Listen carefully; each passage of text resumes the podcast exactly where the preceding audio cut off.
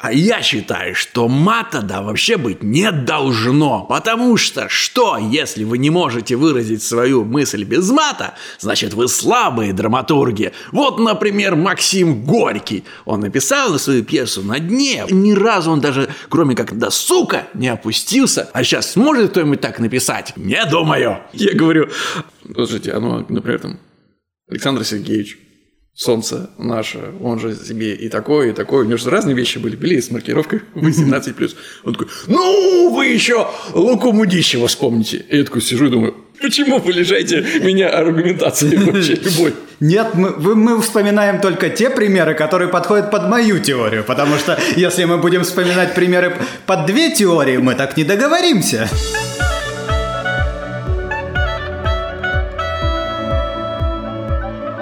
Привет и добро пожаловать в авторскую комнату. Это подкаст от сценаристов для сценаристов, а так любимым всеми нами сценарном мастерстве. Да, мы вернулись, потому что, если вы не знали, то сценарные подкасты – это новая нефть. 4 миллиона прослушиваний, любому выпуску обеспечено две аудитории Дудя или одна Эхо Москвы – это минимум на любом сценарных подкастах. Привет, Саша. Привет.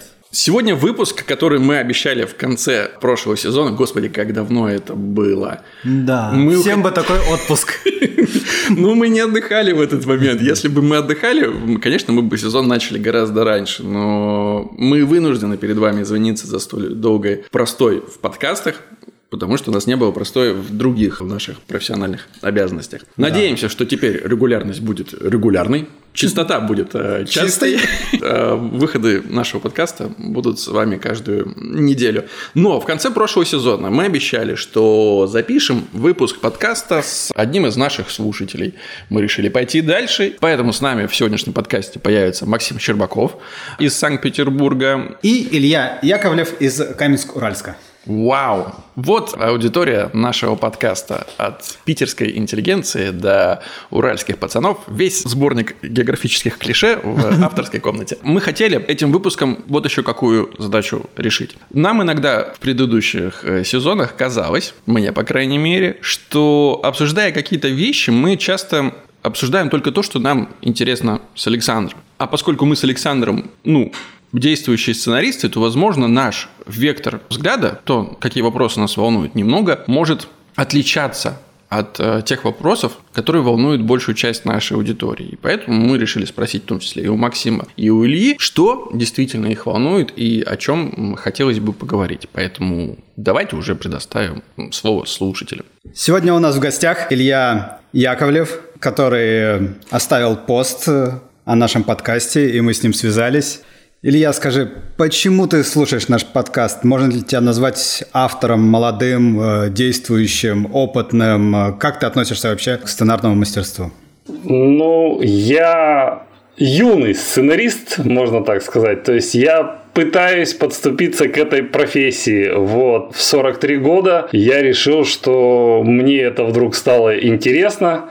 С детства мечтал снимать мультики. Я на свой день рождения, 21 января, решил сделать подарок. И пошел в кинотеатр на самый первый сеанс э, мультфильма «Душа». Я посмотрел, что-то у меня там в голове сработало, и через неделю я пошел и записался на сценарные курсы в онлайн-школу. Получается, что уже полгода я грызу, грызу вот этот вот э, камень большой э, сценарный с разных сторон, немножко уже в панике, потому что в голове очень много всего, структурировать это не всегда получается. Наткнулся на ваш подкаст, и мне очень понравилась именно манера подачи материала. Это не лекция, это разговор двух профессионалов, к которому ты присоединяешься. Яндекс мне в конце года выдал о том, что самое прослушиваемое мое, мое на Яндекс Музыке это подкаст «Авторская комната». Поэтому у нас, у нас с вами общение такое, знаете, интересное, потому что я практически с вами знаком уже давно, а вы меня видите и слышите первый раз. Что ж, супер. Перейдем к вопросам, наверное. Да, давайте. Самое простое, да, ремеслу всегда учились у какого-то мастера. Это проще, это быстрее, это нагляднее. Как тогда быть нам, замкадышам, да, как нам попадать э, в индустрию. То есть бросать все, да, в моем случае жену, квартиру, двух дочерей, стоять с плакатиком у какой-то студии, э, бомбить все, засылать своими сценариями. Как быть? Вот, вот может, есть какой-то совет? Я знаю ваши истории попадания, да, но вот, к сожалению, много людей, которые готовы бы попасть, но не готовы переехать в Москву. Есть ли вообще вот возможность какая-то? Я сейчас вспомнил историю. Знакомый продюсер ее репостил, я расскажу про плакатик. Она мне просто засела, и она очень наглядная. Э, выходила одна девушка-продюсер из студии одной известной и увидела человека, который мог под дождем.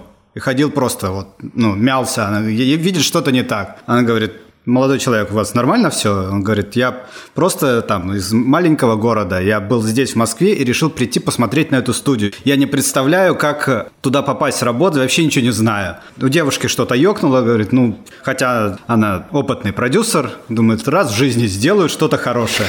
А он оператор. Она звонит своему знакомому оператору, говорит, ты мне должен был одно желание, помнится. Короче говоря, есть юное дарование – возьми, пристрой ассистентом, может быть, получится. Он говорит, ты сумасшедшая, это женщина, но окей. Берет, идут съемки, он общается, общается, общается.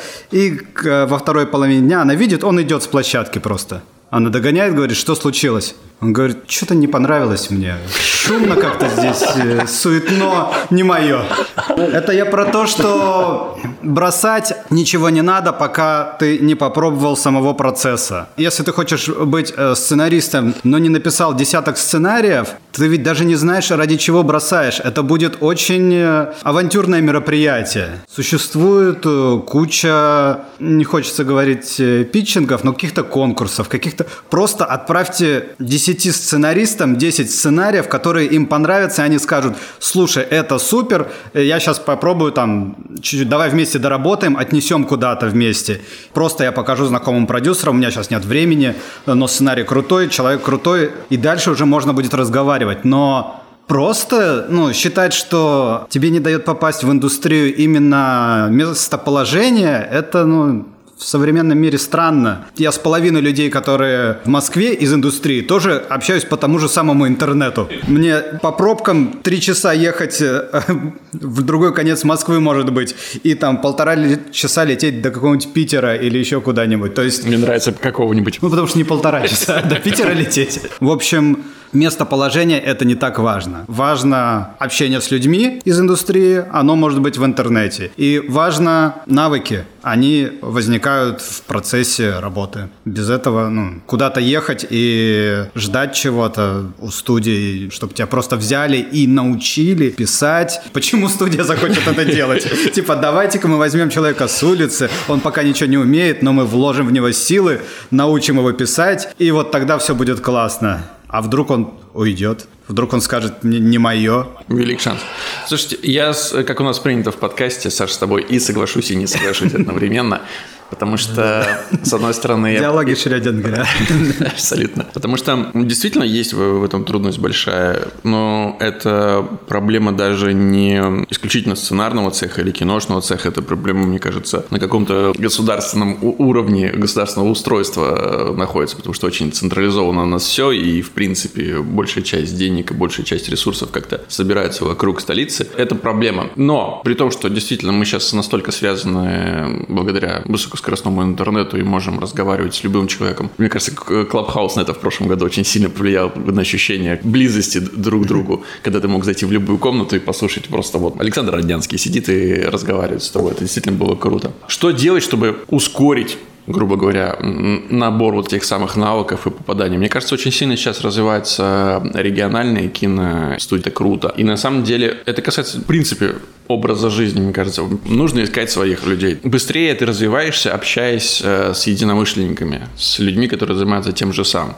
Если ты можешь у себя в любом из регионов найти хотя бы двух-трех единомышленников, которых интересует то же, э, что и тебя, как можно чаще с ними общаться, встречаться, созваниваться, смотреть, читать одни и те же вещи, потом обсуждать их, это ускоряет весь процесс. И ты становишься лучше, профессиональней, и остальные вокруг тебя тоже растут гораздо быстрее. Но в конечном итоге, возможно, все это приведет в Москву. А может Просто не сразу. Да. Но я за то, чтобы э, региональные студии делали больше и делали лучше. Это было бы очень круто для нас, для всех, чтобы и возможность кино было бы более разноголосым, и больше людей бы в этом участвовало. Понял, спасибо. Ну, я действительно имел-то в виду как раз обучение в процессе работы. Понятно, что для кого-то Москва это действительно магнит, который тянет. Мне, например, на Урале очень хорошо. Смотрю очень много питчингов. Теперь, естественно, да, сравниваю свои наработки с тем, что питчится там так как у меня времени э, в сутках очень мало, я до конца не дописал еще ничего, не закончил, чтобы что-то показать. Я смотрю чужие работы, при, прицениваюсь и услышал мнение одного продюсера. Он сказал, что в принципе у начинающего сценариста есть всего три шанса, когда ему дадут шанс именно что-то воплотить. Первый это на него просто посмотрят, второй, э, ну и дадут какой-то фидбэк, да, второй э, посмотрят, как он справился справился с домашним заданием, а третий, если совсем он не попал там куда-то в продюсера, там в канал, еще куда-то, ну, с ним разговор прекратится.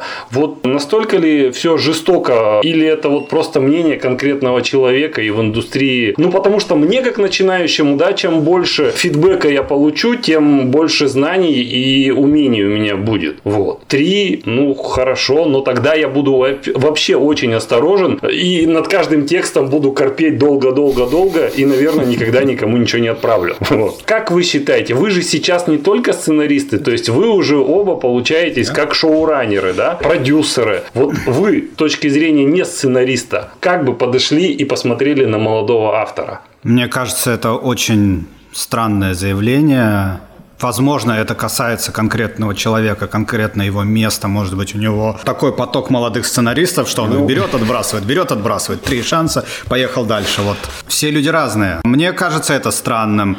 Если я с кем-то начинаю работать, то мы работаем достаточно долго, я пытаюсь объяснить. И отказ случались и такие моменты. Случается только если, допустим, съемка была уже назначена, и мы просто понимаем, что осталось там совсем немного времени, просто впритык, даже еще меньше, а материал не написан. И тогда приходится отстранять молодого, не всегда молодого, менее опытного сценариста, а, и дописывать э, там самому или с другой командой или еще что-то. Но это экстраординарные ситуации, которые там возникают, опять же, из-за Э, экспериментов в продюсировании. Обычно такого не бывает.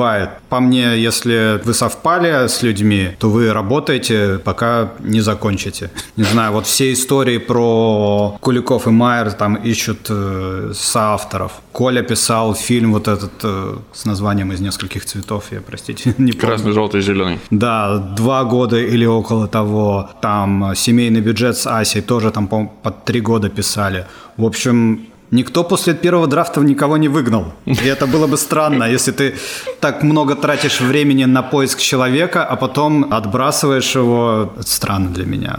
Мне кажется, что это какой-то единичный случай. Тот случай, когда я соглашусь. Ну, лично для меня процесс, если я с кем-то начинаю работать, кто-то действительно порадовал, не знаю, материалом или общением, просто как человек, и мне захотелось с этим человеком э, поработать, ну, расставание произойдет только после большого разочарования какого-то очень большого. И оно вряд ли будет напрямую связано с качеством работы, скорее. Да, да скорее всего, это mm. будет просто человек перестал писать. Да, что-то вроде в, Мне кажется, в 80% в очередной раз обсуждаете. А потом второй половине дня ты смотришь, он идет с площадки. Да-да-да. И просто человек говорит, оказывается, это так долго писать и переписывать.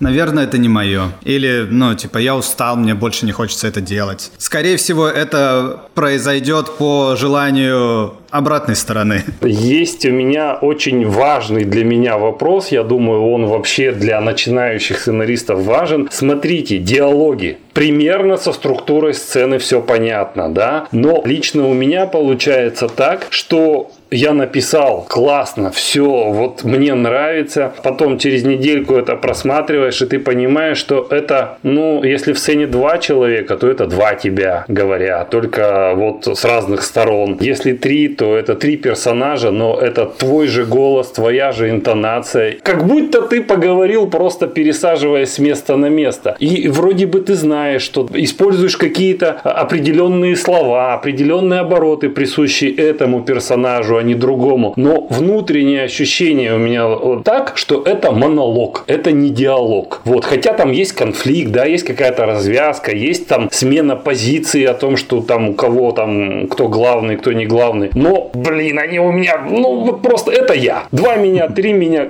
Что, что делать-то? Как с этим быть? Мне кажется, тут, э, во-первых, э, насмотренность на других людей нужна. Не знаю, в жизни, в Ютубе, как они говорят, как они двигаются, как они что делают. И второе, это чуть-чуть, мне кажется, похоже на ну, такие эксперименты, как у актеров. Просто ты не показываешь другим людям свои работы, а делаешь это как в закрытой комнате. Но глобально... Да, да, да, потому что, естественно, у тебя это хуже получается, чем у актеров. Но по сути, вот вжиться в другую роль, почувствовать себя другим человеком, почувствовать, какие он эмоции переживает в этот момент, это больше про состояние. Это тоже навык, его тоже нужно развивать, но его нужно именно развивать вот изнутри себя попытаться почувствовать. И я со своей стороны сосредоточусь на одном из моментов Сашиного ответа. Это насмотренность в людях, как он это называет. Самый классный навык сценариста – это любопытство и любовь к людям, к окружающим. Потому что я стараюсь в диалогах использовать речь других людей, которые разговаривают со мной. Ну, то есть большая часть э, диалога в конфликте – это я спорю со своей женой. Потому что я знаю, как этот человек разговаривает, я знаю аргументы, которые она использует, я знаю, что я могу сказать ей в ответ, и это одна из самых привычных для меня из схем работы. Если у таких людей, с которыми сценарист общается и дискутирует больше, и он запоминает их и поведение, и речевые характеристики, и способ построения фраз, то у человека просто богаче инструмент. Это очень и очень круто. Понял. Ну вот вроде бы и стараюсь, но не получается. Ну, примерно Попроб... направ... Да, я бы предложил попробовать, Отыграть. да, впустить. Ну, вот у Саши тоже хорошая же метод. Впустить в этот э, текст кого-то еще. Но реально же мы ну, часто в голове спорим со своими родными. То есть, как минимум, если брать семью, то уже несколько других голосов есть. Начать с них. Там, может быть, еще кого-то добавить. И уже будет чуть-чуть э, полифоничнее это все звучать. Но вообще, если ты в какой-то сцене рассказываешь о разном отношении нескольких участников к одной теме конфликта, то, скорее всего, конфликт ты берешь тот, который тебя очень волнует. И, скорее всего, ты на эту тему этого конфликта слышал десятки, если не сотни, если не тысячи обсуждений и аргументацию с той и с другой стороны. Неважно, в реальной жизни с другими людьми, или там на ютубе, или, не дай бог, ты смотришь на ТВ, каком-нибудь ток-шоу. Ты знаешь аргументацию разных сторон и то, каким образом эти люди строят свои фразы. Мне кажется, вот чужие голоса стоит впустить в свой диалог, не держаться за его художественную ценность. Вообще художественная ценность диалога – это довольно странное понятие. Мне кажется, чем живее, чем реалистичнее разговаривают люди, тем круче, а люди в жизни разговаривают далеко не художественно. Опять же, на этот счет может быть другое мнение у Арна Соркина, кто я с ним, такой, чтобы с ним спорить. Но, на мой взгляд, вот это один из лучших способов впустить другие голоса в, в свою работу вопрос. Вялых Александр посмотрел ваше интервью э, в чайной комнате, вы были у друга. И там Александр Вялых сказал, ну, не знаю, в общем, рынок сценаристов сейчас скоро насытится, и тот человек, который думает пойти в сценаристику, ну, не знаю, наверное, нет. Э, мнение это действительно такое, что это профессия с высокими рисками, и понятно, что чтобы чему-то научиться учиться, ну, тут лет пять-то надо, да, стоит, не стоит. Это действительно основываясь на чем вот такое мнение, что рынок насытится и не нужны будут кадры? Блин, нужно чуть-чуть контекста на самом деле. Мне, ну, если вырвано так, то фраза звучит достаточно Спорно. Ну нет, там, там, там мягче, да, потому что я кратко изложил, но вот э, а, что в общем, площадки скоро насытятся сценаристами. Я думаю, что они скоро насытятся скорее проектами, да и то, ну не факт. По-прежнему ну, сейчас растет количество площадок, потом их чуть-чуть убавится, наверное. Сейчас э, в любом случае контента нужно гораздо больше, чем э, его могут производить. Тут ведь э, очень многие говорят, что сценаристов не хватает, просто упуская одно слово. Хороших сценаристов не хватает. Да. Вообще сценаристов, наверное, хватает. Возможно, их даже больше, чем нужно. Но именно опытных, хороших сценаристов не хватает. И их будет не хватать хватать, скорее всего, всегда. Стать э, плохим сценаристом – это, наверное, не очень хорошая стратегия. Высокорискованная. И многие плохие сценаристы получают работу. Но стать э, хорошим сценаристом – это, мне кажется, путь к успеху. Хорошая фраза про высокие риски. Мне нравится. Действительно, профессия с высокими рисками, если туда планируешь идти. И при этом мне кажется, вот даже то, что мы с Сашей делаем, лично я хотелось бы, чтобы наш подкаст приводил именно к этой цели, чтобы в сценаристику шло как можно больше людей. Эта цель немножко лукавая, потому что, ну, понятно, что профессиональным сценаристом из э, большой массы количества людей, пришедших в эту работу, станут немногие. Ну, достаточно небольшой процент, действительно, про высокие риски. Но чтобы это небольшое количество профессиональных сценаристов появилось, нужно в сценаристику заманить как можно больше людей, чтобы вершина этого айсберга э, стала ну, больше. Значит, пирамида чтобы... получается. Отчасти, да. Никому Отчасти, не говорите об этом. Это секрет. Ну не, ну это же в любой профессии, то есть, э, в общем-то, в основании этой пирамиды достаточно много начинающих, потом более-менее мастера, да, потом профессионалы, и где-то там сидит. Так и есть. К сожалению, чтобы найти эти вот э, там десяток, сотню профессиональных мастеровитых сценаристов, нужно завлечь в эту пирамиду огромное количество людей, которые, ну, грубо говоря, принесут в жертву свои э, сценарные карьеры. Но, дорогой слушатель, именно ты, вот именно ты, тот самый, который окажется на вершине пирамиды. Твое пожелание к авторской комнате, чего тебе не хватает или чего бы тебе хотелось услышать, формат, э, рубрики или какой-то из существующих, чтобы это происходило чаще, короче, любое пожелание. Новый год же скоро, так что давай. Мне как слушателю авторской комнаты хотелось бы больше авторской комнаты.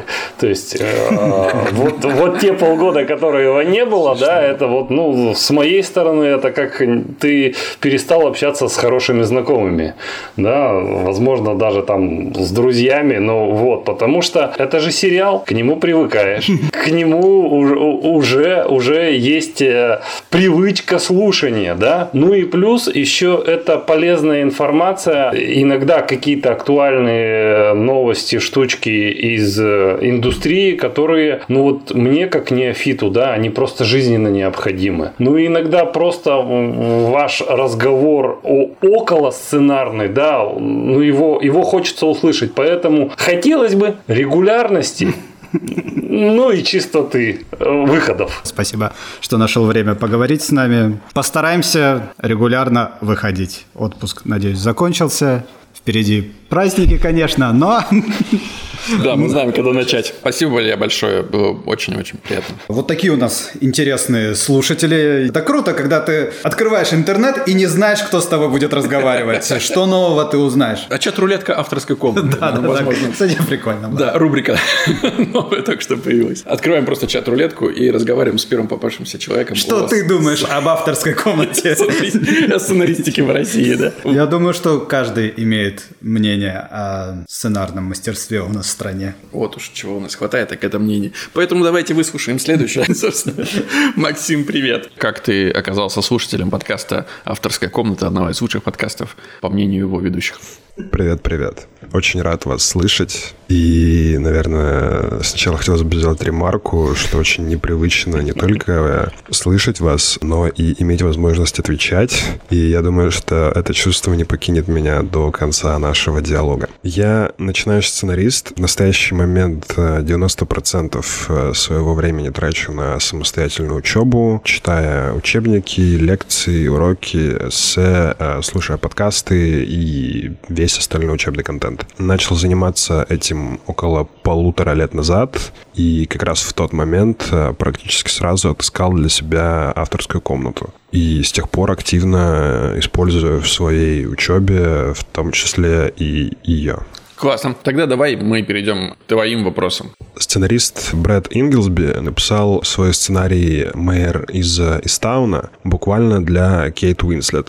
И только после того, как она присоединилась к проекту, этим проектом заинтересовались стриминги, каналы, продюсеры, в том числе HBO и так далее. Отсюда вопрос, отличаются ли чем-то принципиально сценарии, э, написанные не для абстрактных продюсеров и каналов, а для конкретных людей, для тех же актеров, например, и насколько эта практика вообще распространена и работ, рабочая э, в российских реалиях, в российской индустрии? Случай с Кейт Уинслет и Мэйр Застауна – это реально очень крутой, ненавижу это слово, кейс. Очень крутой кейс, потому что переход актрисы из одного вампла в другое, вот с таким проектом, реально заточенным под человека, он дает какую-то еще одну плоскость, еще один уровень вообще всего происходящего. Как можно с этим поступать в России, мне кажется? Если ты хочешь такую историю создать, то ты должен понимать, что ты пишешь историю под человека, который имеет влияние и имеет ресурс. То есть, если ты напишешь историю под малоизвестного актера, то вряд ли это прибавит истории и шансам на ее создание каких-то вестов. Поэтому, если ты пишешь под э, актера, который имеет вес, то ты должен как минимум понимать, что твой сценарий до него дойдет. То есть иметь какие-то источники доступа к телу. И если у тебя эти источники есть, если ты понимаешь, что история действительно найдет его и, и может ему понравиться, этому актеру или актрисе, неважно, то в таком случае, да, это вполне оправданная стратегия, но ты должен очень хорошо знать этого человека и понимать, э, что ему нужно. То есть я не знаю, насколько Брэд понимал, что реально Кейт Уинслет сейчас вот на этой стадии карьеры нужно жизненно важно как-то переродиться и перейти в новое актерское амплуа, но, наверное, он понимал, все-таки не последний человек, профессионал, что может ее заинтересовать, даже если у него не состоялось отдельного с ней до этого разговора. Применительно к нашей индустрии несколько примеров могу рассказать. Первое опровергнет твой один из тезисов про известного актера. Давай. Антон Зайцев пишет сериал про можно сказать, конечно, известного, но не факт. И это работает, потому что он э, давно с ним знаком, он знает, как работает юмор на этом человеке, он обстраивает его миром и создает новый сериал. Он писал конкретно под него. Если бы там не было Николая, сериала бы тоже не было. Возможно. Кейс номер два. Илья Куликов э, пишет мелодраму специально под Бурунова. Он mm изначально спрашивает, Сергей, ты точно будешь участвовать вот в таком проекте? Потому что если я сейчас напишу, а потом ты не будешь участвовать, это не будет работать вообще никак, потому что это работает только если там участвует э, Бурунов. mm Он говорит, да, я согласен, мне интересно, и он пишет под него. Третий кейс, который разворачивает это все. Короче говоря, если вы написали что-то под э, человека, а он не согласился, значит ли, что этот проект э, закроется? Не всегда. Физрук мы говорили об этом много раз. Был написан для Фоменко, поэтому он и Фома. Николай не согласился. Проиграл ли от этого сериал? Не факт. Так что может быть по-разному. Мое мнение, что писать на какого-то человека э, лучше с точки зрения того, что, во-первых, ты понимаешь, что какой-то человек будет это читать, и уже сразу с прицелом, понимаешь, вот там большой актер это прочитает, а вот он тут должен делать вот эти непотребства. Наверное, надо как-то это прикрыть, что ли, или надо придумать что-то поинтереснее, чтобы заинтересовать этого человека. В общем, пытаться писать так, чтобы это было интересно большой звезде, это хорошая мотивация. Но согласится ли она, вы не знаете. Если да, не и, знакомы лично. И важный момент, писать проект под кого-то, это не просто значит, что ты в открывающей сцене, где представляешь главного героя, пишешь «Миша» и в скобках Михаил Пореченков. Нет, это так не работает. Это значит, что ты, в принципе, характер персонажа строишь, основываясь на том, что ты прекрасно понимаешь э, этого актера, его э, нужды, его интересы, его сильные и слабые, возможно, стороны. И сценарий будет видно, что ты это понимаешь и как ты это используешь. Вот что такое писать под кого-то конкретно. А иначе можно просто отпугнуть потенциальных продюсеров, потому что ты напишешь, вот в этом проекте снимается появляется Дмитрий Нагиев, а ты не знаешь, сколько стоит съемочный день Дмитрия Нагиева, а продюсеры знают и говорят, нет, нет, спасибо. Вот, давай следующий вопрос, Максим. Есть простое правило, чем плотнее сцена, тем она вроде бы как лучше. Но при этом все понимают, что нельзя просто взять и навалить в сцену вообще все, что у вас есть. А не говоря уже о всяких э, переходных сценах, о сценах экспозиции и так далее. Отсюда вопрос как, э, каким образом вообще дозировать плотность сцены?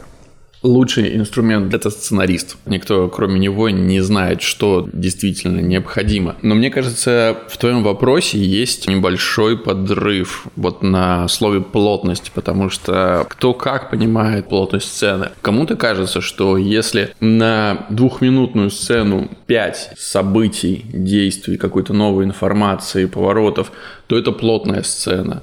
Кому-то кажется, что то же самое количество событий может быть в шестиминутной сцене. Если мы, опять же, вот у нас шесть каких-то важных поворотных точек в, сцене, если мы ужимаем ее с двух минуты до одной, но при этом плотность э, этих событий оставляем те, те же шесть штук, это хорошо или плохо? Ну, на мой взгляд, это может быть губительно. Плотность сцены – это не значит, что в ней постоянно что-то происходит, это значит, что в ней нет ничего лишнего. Когда просто там 20-30 секунд не происходит ничего, кроме текущей воды в кадре, или э, люди разговаривают «Привет, привет, как дела, как дела?», то вот это, вот это не плотная сцена. Но опять же, я, видишь, только что привел в пример кадр из какого-нибудь условного э, Андрея Тарковского, и он тоже прекрасно имеет право на жизнь. Плотная ли сцена с, вот, с водорослями из «Сталкера»? Ну, Кому-то кажется, что нет, а кому-то кажется, что это, блин, поэтик синема. Так что разные могут быть мнения по поводу плотности. Я думаю, что в сцене должно быть событие одно, по-хорошему. Ну вот я так себе представляю. В одной фразе одна мысль, в одной сцене одно событие. И это нормальная плотность. То есть я много раз э, получал по рукам от Антона Щукина за попытку написать так, чтобы герои узнали о проблеме и придумали, как ее решать в одной сцене.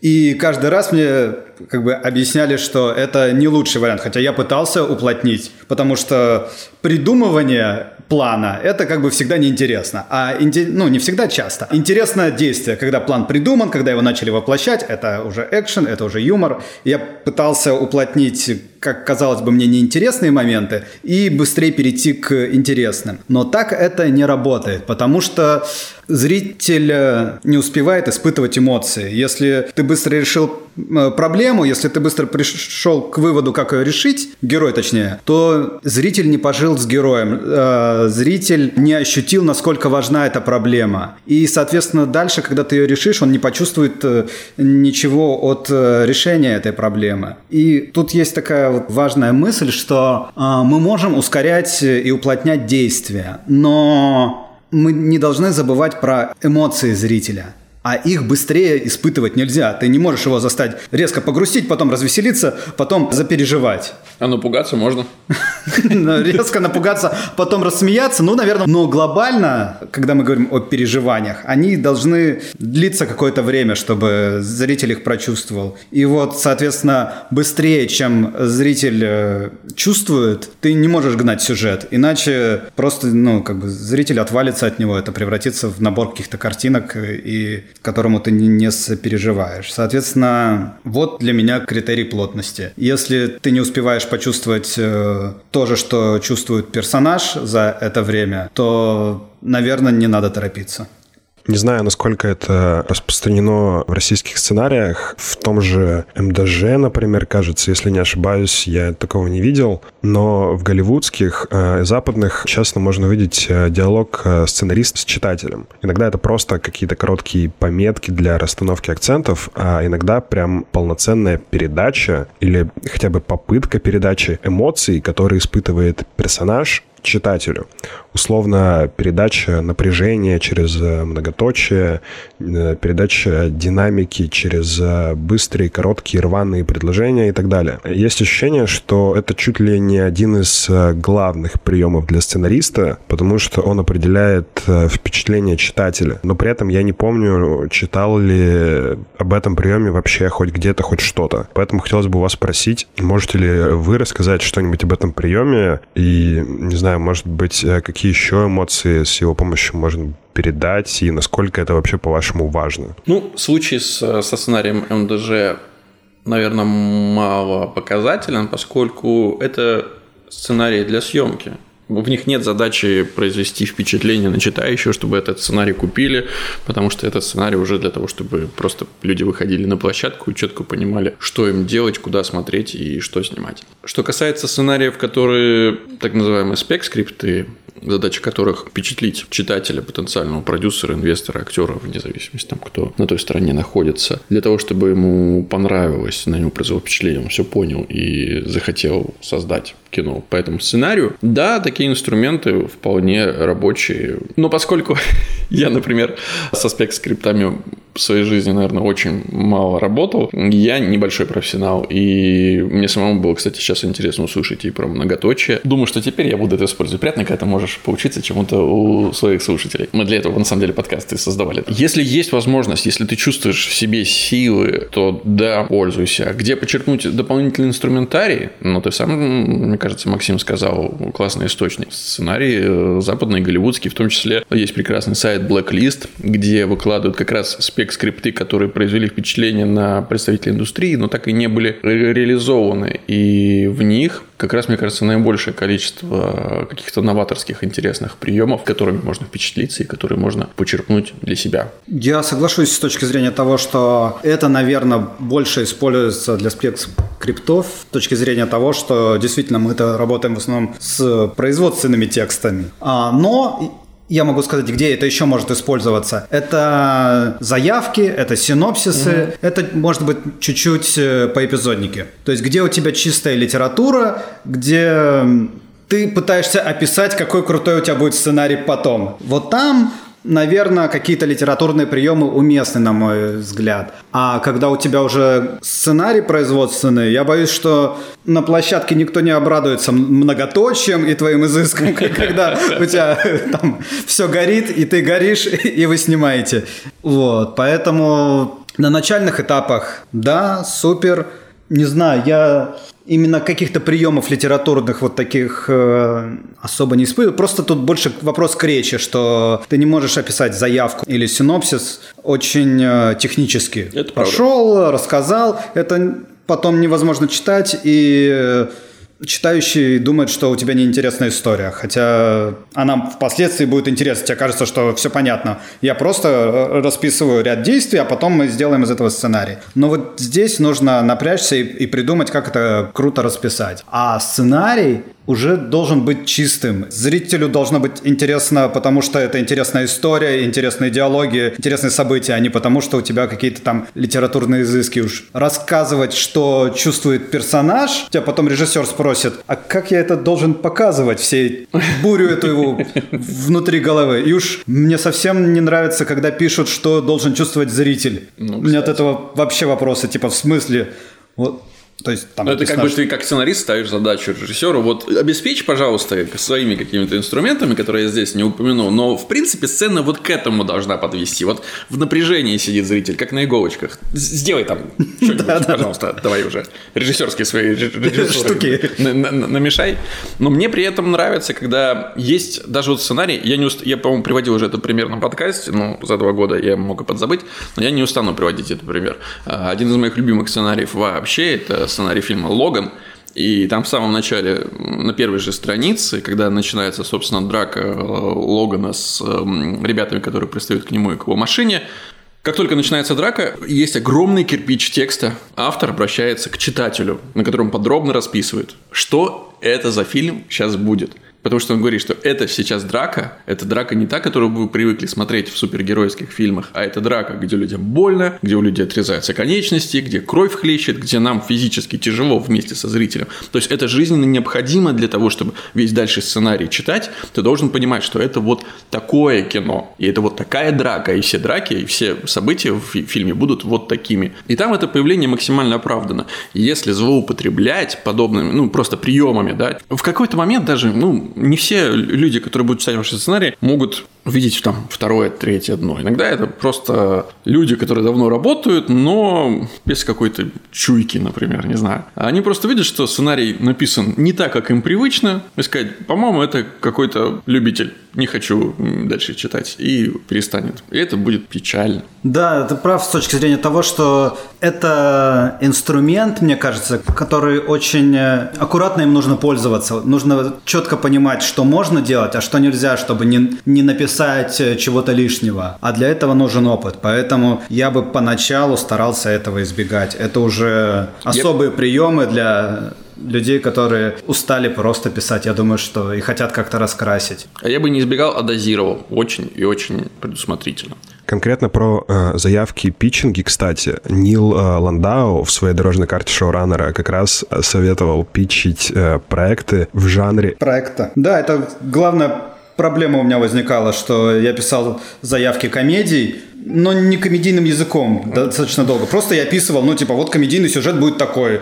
драма вот такая будет, шутки мы потом напишем. И мне говорили, подожди, ну, как-то не, не смешная смешно. заявка. Так... И сам-то не смешной. Да-да, и выглядишь ты не супер смешно. Хотя здесь я бы поспорил. Вот ты, как слушатель авторской комнаты, мы довольно эгоцентричные ребята, поэтому свои вопросы задаем из самих себе. Что бы ты хотел больше от авторской комнаты? Чего тебе не хватает? Не знаю, может быть, рубрики какой-то, которой нету, или те, которые есть, э, хотелось бы, чтобы они как-то видоизменились, или... Короче, вообще, вот любое пожелание к авторской комнате, скоро Новый год, давай, имеешь право. Очень э, сложный вопрос, потому что когда ты слушаешь какой-то подкаст и слушаешь его регулярно, это значит, что он тебе, скорее всего, нравится. И если он тебе нравится, то ты редко задумываешься о том, хм, что же можно было бы сделать еще лучше. Тем более, если ты никак э, не связан с производством этого подкаста. Но, наверное, первое, что приходит в голову, это больше интерактива со своими слушателями, потому что по моим личным ощущениям, как будто бы ваша рубрика «Первые пять страниц», она, в принципе, одна из самых важных и одна из самых интересных в, во всем подкасте. Было бы здорово, если бы такого было больше. Я... Мне сложно сейчас вот сходу так назвать, каким именно образом это можно было бы реализовать, этот интерактив и взаимодействие со слушателями. То есть, э, не знаю, те же ответы на вопросы, кажется, звучит э, банально, но может быть что-то в этом направлении. И еще хотелось бы сказать, не бойтесь звать не сценаристов в свой подкаст, режиссеров, продюсеров, актеров, технических каких-нибудь исполнительных директоров каналов. В отличие от разговоров со сценаристами, в них может быть не так много практического, практичного, но как будто бы они вместо этого очень хорошо погружают э, в сам процесс вообще, то, как работает э, вообще наша индустрия. Максим, Спасибо тебе большое, что поучаствовал, что заглянул в наш безумный кабачок. Спасибо, что слушаешь. Ну и до встречи в эфире. Счастливо. Пока-пока. Ну что ж, мы, как видишь, предугадываем желание нашей аудитории. Больше интерактивов, так больше интерактивов. Может быть, мы еще что-то придумаем. Да, Может быть, мы начнем отвечать людям в нашем телеграм-канале. Нет, ну, Сань, давай без переборов. Да, кстати, у нас есть телеграм-канал «Авторская комната». Заходите, подписывайтесь. Что ты думаешь по поводу услышанного в начале выпуска? Ты сказал, что хотелось бы знать, о чем думают наши слушатели. Может быть, мы думаем не о том, может быть, мы говорим не о том. Ну, во-первых, если мы на этих двух примерах э, делаем выводы, то, во-первых, наша аудитория очень кайфовая, невероятно... Я, наверное, мне стало полегче, поспокойнее. Потому что это классные вопросы, которые ребята задавали. Ну, это те вопросы, на которые мне самому хотелось бы получать время от времени ответ или, по крайней мере, проговаривать эти вещи вслух. Значит, ну, не настолько наша оптика куда-то смещается в сторону. Да, мне тоже было приятно понять, что мы как бы все равно в общем поле каком-то находимся. Это, на ну, одной волне. Да, да, да, да, да. Слушай, вот что случилось за эти полгода. Я не помню, как мы заканчиваем подкаст. А, спасибо. Что были с нами с э, авторской комнаты, да? Подписывайтесь. Что-то Подписывайтесь, что-то там, это, да, оценки, слушайте слушайте на всех нас. подкаст-площадке. Мы любим оценки и любим подкаст-площадки. Вообще, ребята, настолько сбился. Надо, короче, делать это регулярно. И все-таки, слушайте нас на всех подкаст-площадках страны, заходите, пишите комментарии, ставьте свои оценки, подписывайтесь на наш телеграм-канал, подписывайтесь на нашу группу ВК, подписывайтесь э, на наши твиттеры. У Сани есть твиттер, я знаю, я где-то его когда-то много лет назад видел, он там даже что-то писал. Но самое главное, возвращайтесь ровно Через неделю. через неделю за новым выпуском авторской комнаты. Ребята, новый сезон, погнали!